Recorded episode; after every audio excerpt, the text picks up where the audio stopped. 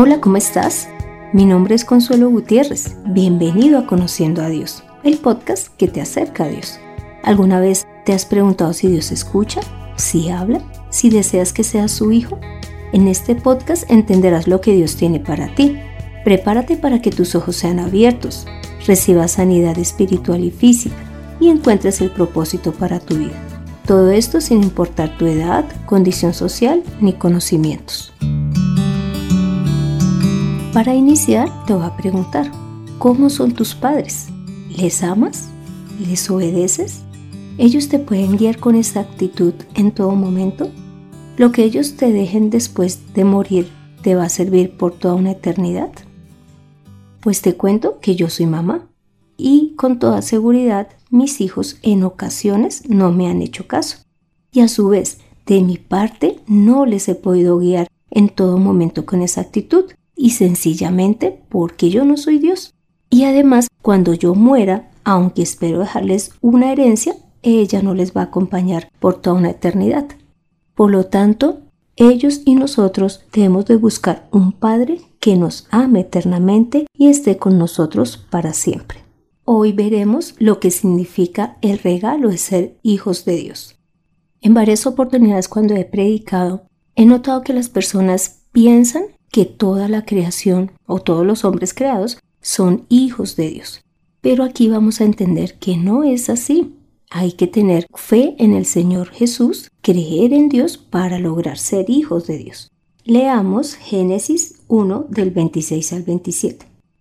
Entonces dijo Dios, hagamos al hombre a nuestra imagen, conforme a nuestra semejanza, y tenga potestad sobre los peces del mar, las aves de los cielos y las bestias, sobre la tierra y sobre todo animal que se arrastra sobre la tierra.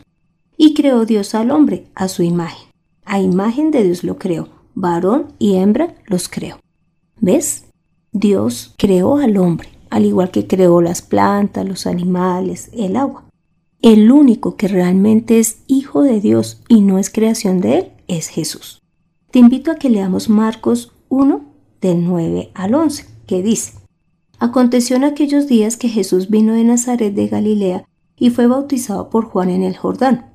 Luego, cuando subía del agua, vio abrirse los cielos y al Espíritu Santo como paloma que descendía sobre él. Y vino una voz de los cielos que decía, Tú eres mi Hijo amado, en ti tengo complacencia. ¿Ves la diferencia?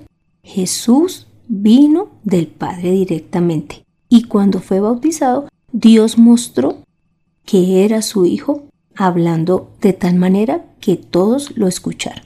Así que Jesús, que es el Hijo de Dios, es nuestro ejemplo. Es como si fuera nuestro hermano mayor. A Él es a quien debemos seguir e imitar para que seamos los hijos que Dios espera.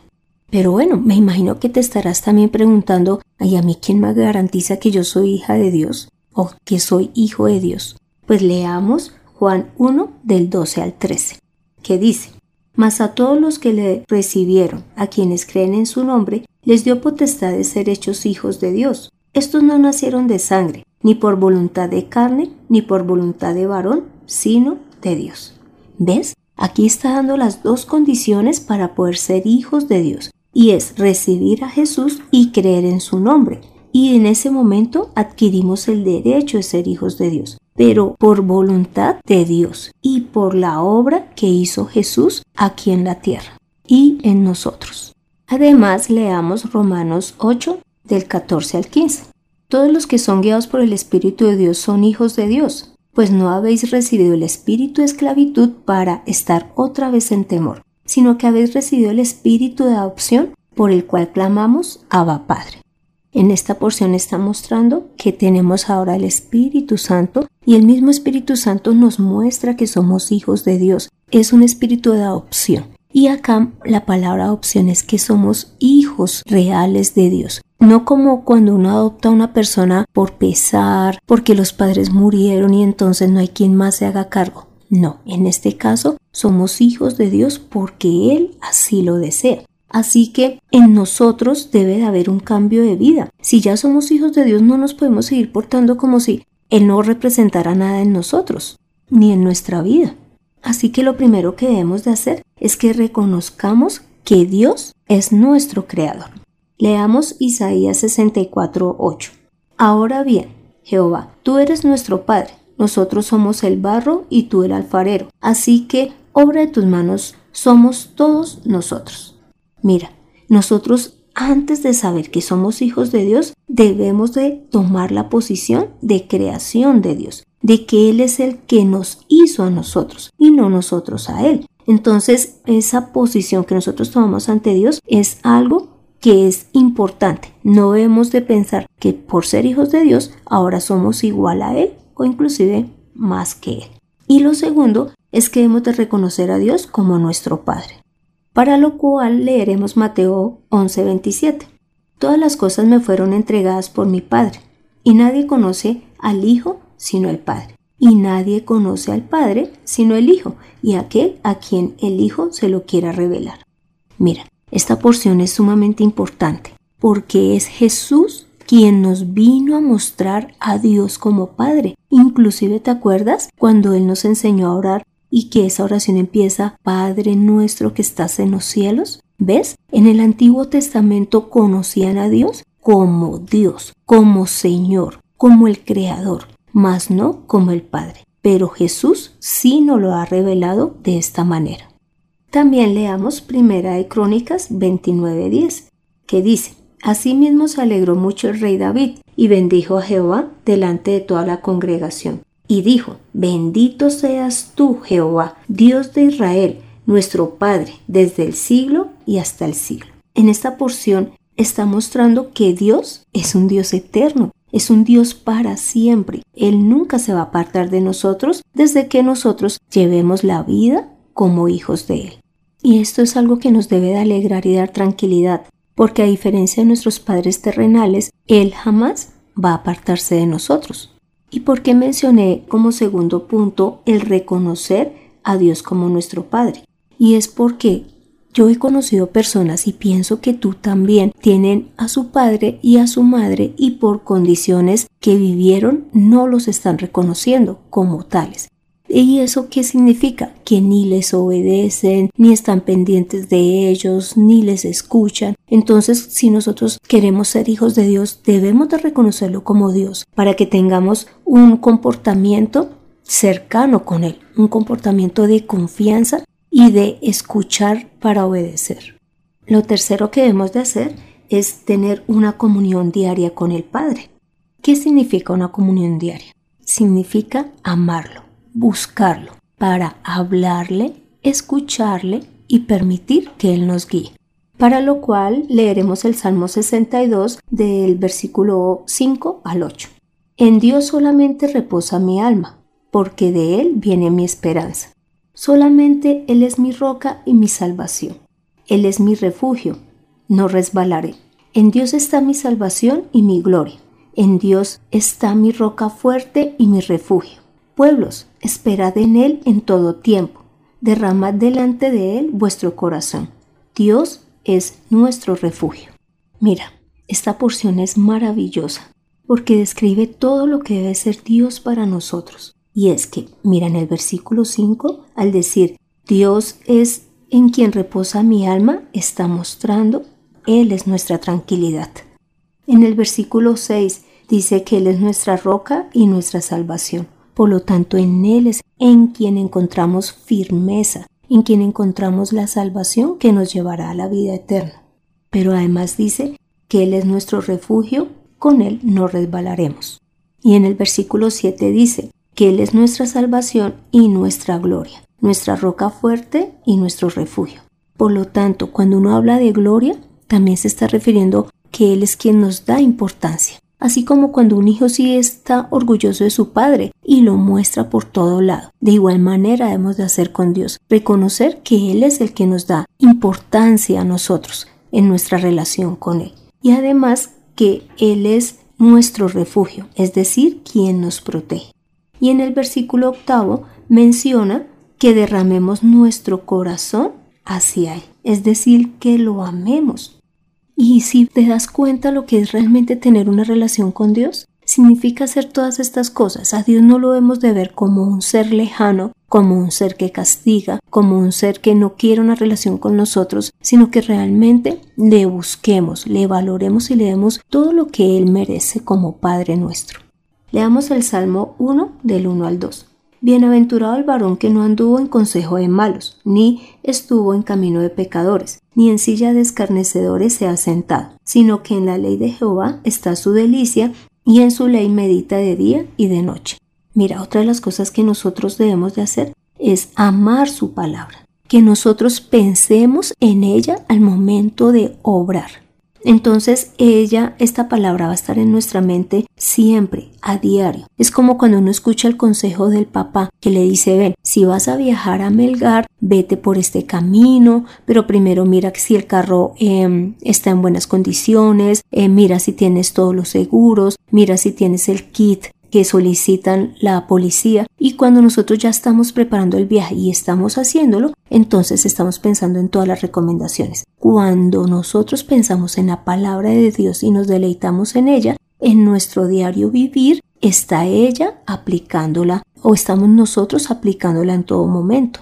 Eso significa ser hijos de Dios. Lo cuarto que debemos de hacer es creer en su palabra. Leamos Gálatas 3 del 24 al 26. De manera que la ley ha sido nuestro guía para llevarnos a Cristo, a fin de que fuéramos justificados por la fe.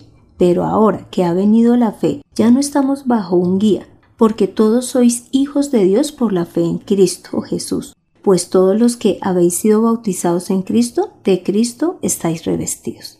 ¿Ves? Es por Jesús que nosotros nos podemos hacer hijos de Dios. ¿Por qué? Porque tenemos fe en la obra que Él hizo en la salvación que Él nos brinda a través de su sangre y a su vez quedamos revestidos de Él. Entonces, cuando nosotros decimos esto es verdad y esto aplica para mí, pasamos a ser hijos de Dios. Pero también en Judas 1.4 muestra que nosotros no debemos de ver la gracia de Dios como un motivo de libertinaje, porque en ese caso estaríamos negando a Dios, que es el único soberano, y a nuestro Señor Jesucristo.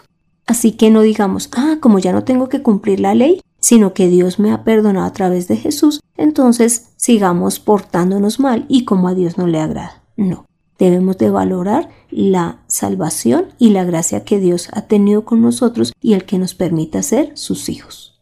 Lo quinto que debemos de hacer como hijos de Dios es que tengamos comunión unos con otros.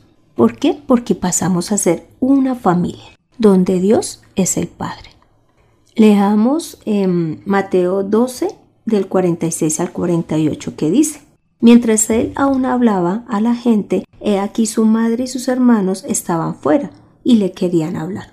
Y le dijo uno, He aquí tu madre y tus hermanos están fuera y te quieren hablar. Respondiendo él al que le decía esto, dijo, ¿quién es mi madre y quiénes son mis hermanos? Y extendió su mano hacia sus discípulos y dijo, He aquí mi madre y mis hermanos. Como te puedes dar cuenta, somos una familia, con toda la gente que ha creído en el Señor, con toda la iglesia. Entonces debemos de hacer lo que dice en Hechos 15:36. Después de algunos días, Pablo dijo a Bernabé, Volvamos a visitar a los hermanos en todas las ciudades en que hemos anunciado la palabra del Señor para ver cómo están. Mira, si bien es cierto acá están hablando de que van a ir a visitar todas las ciudades a ver cómo están los hermanos, eso debe ocurrir en nosotros, que tengamos una relación real con nuestros compañeros en la iglesia, que averigüemos cómo están en su parte espiritual y en su parte física. Como te pudiste dar cuenta, Dios es el único que nos puede dar una tranquilidad eterna. Es el que nos puede dar una firmeza y una certeza de lo que estamos haciendo en Él para siempre. Y Él es el que siempre nos resguarda, es el que siempre nos cuida. Y además, Él es el que busca que nosotros estemos cerca de Él porque siempre desea lo mejor para nosotros como todo Padre. Así que te invito a que evalúes tu vida y pienses, ¿estoy portándome como hijo de Dios o qué cosas debo de mejorar? De igual manera, como siempre, realizando este episodio, encontré que yo también debo aferrarme más a Él, que debo de confiar más en sus palabras y obedecerle de manera continua, porque Él siempre desea lo mejor. Te invito a que hagas esta oración conmigo. Padre Santo, Gracias por el privilegio y honor de ser tus hijos. Gracias porque siendo como el polvo de la tierra nos has dado valor ante tus ojos. Perdónanos por las veces en que no te hemos valorado ni respetado como Padre. Hoy entendemos que a ti debemos de imitarte como Padre y a Jesús como hijos. Padre Santo, a ti damos todo el honor y te reconocemos como nuestro Dios y como nuestro Padre. Hemos orado en el nombre de Cristo Jesús. Amén. Toma la mejor decisión. Recibe a Dios como tu Padre y dale el respeto que merece. Ámalo y muéstralo a todo el que te rodea, para que ellos entiendan que también pueden tener un Padre maravilloso como el nuestro. Dios es real y desea que lo conozcas. Descúbrelo en Conociendo a Dios. Este fue el episodio 18, en donde vimos que Jesús es quien nos revela al Padre y que tenemos un privilegio grandísimo al ser hijos de Dios y que eso nos obliga también a tener un comportamiento conforme Dios lo espera. Te invito a que continúes escuchando este podcast para que conozcas cada vez más de Dios, crezcas en tu vida de fe y continúes en el camino que vienes recorriendo. Pon en acción lo aprendido, ten una relación con Dios como Padre, habla con Él todos los días, Disfruta de leer su palabra. Congrégate como un solo cuerpo y predica al Señor como tu Padre. Me encantaría saber de ti, tu opinión, dudas o aportes. Para ello puedes escribirme al correo de mirtaconsuelog.com. Soy Consuelo Gutiérrez, tu compañera en este camino. En la edición de este podcast, José Luis Calderón. Dios te continúe bendiciendo. Nos vemos en el próximo episodio. Chao.